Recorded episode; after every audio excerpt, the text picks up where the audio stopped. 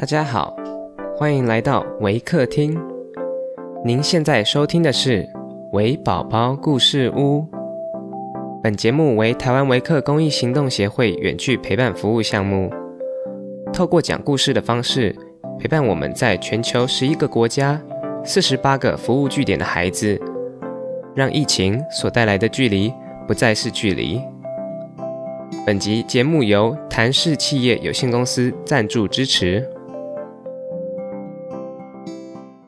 亲爱的听众，我是 Miss Tiffany。今天我要讲的故事是有关圣诞节的由来。本故事将以英语进行。Hi everyone, this is Miss Tiffany from Waker. Today we're going to have a story about Christmas. Long ago, about 2000 years, when King Herod ruled Judea, now part of Israel, God sent the angel Gabriel to a young woman who lived in the northern town of Nazareth. The girl's name was Mary, and she was engaged to marry Joseph. The angel Gabriel said to Mary, Peace be with you. God has blessed you and is pleased with you. Mary was very surprised by this and wondered what the angel meant. The angel said to her, Don't be afraid. God has been very kind to you. You will become pregnant by the Holy Spirit and give birth to a baby boy, and you will call him Jesus. He will be God's own son, and his kingdom will never end. Mary was very afraid, but she trusted God. Let it happen as God chooses. She replies to the angel. Gabriel also told Mary that her cousin Elizabeth, who everyone thought was too old to have children, would have a baby boy whom God had chosen to prepare the way for Jesus. Mary said goodbye to her family and friends and went to visit her cousin Elizabeth and her husband Zechariah. Elizabeth was very happy to see Mary. She knew that Mary had been chosen by God to be the mother of his son.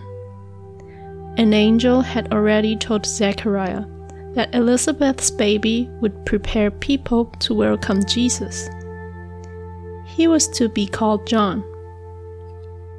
Mary stayed with Elizabeth about three months and then returned home to Nazareth.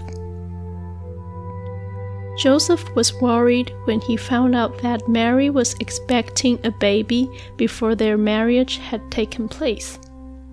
He wondered if he should put off the wedding altogether. Then an angel appeared to Joseph in a dream and said, Don't be afraid to have Mary as your wife. The angel explained that Mary had been chosen by God to be the mother of his son, and told Joseph that the baby would be named Jesus, which means Savior, because he would save people. When Joseph woke up, he did what the angel had told him to do, and took Mary as his wife. At this time, the land where Mary and Joseph lived was part of the Roman Empire. The Roman Emperor Augustus wanted to have a list of all the people in the empire to make sure they pay their taxes. He ordered everyone to return to the town where their families originally came from and enter their names in a register there.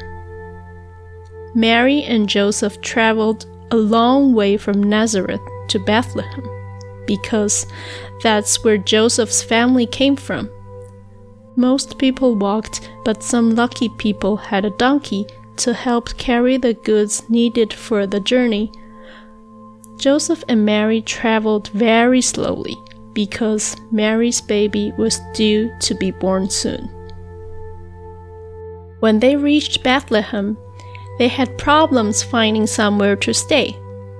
So many people had come to register their names in the census that every house was full and every bed was taken in all the guest rooms. the only place to stay that they could find was with the animals.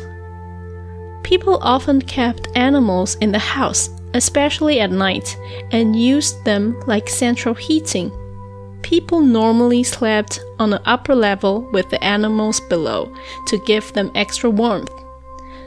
So, the place where the animals slept, Mary gave birth to Jesus, the Son of God.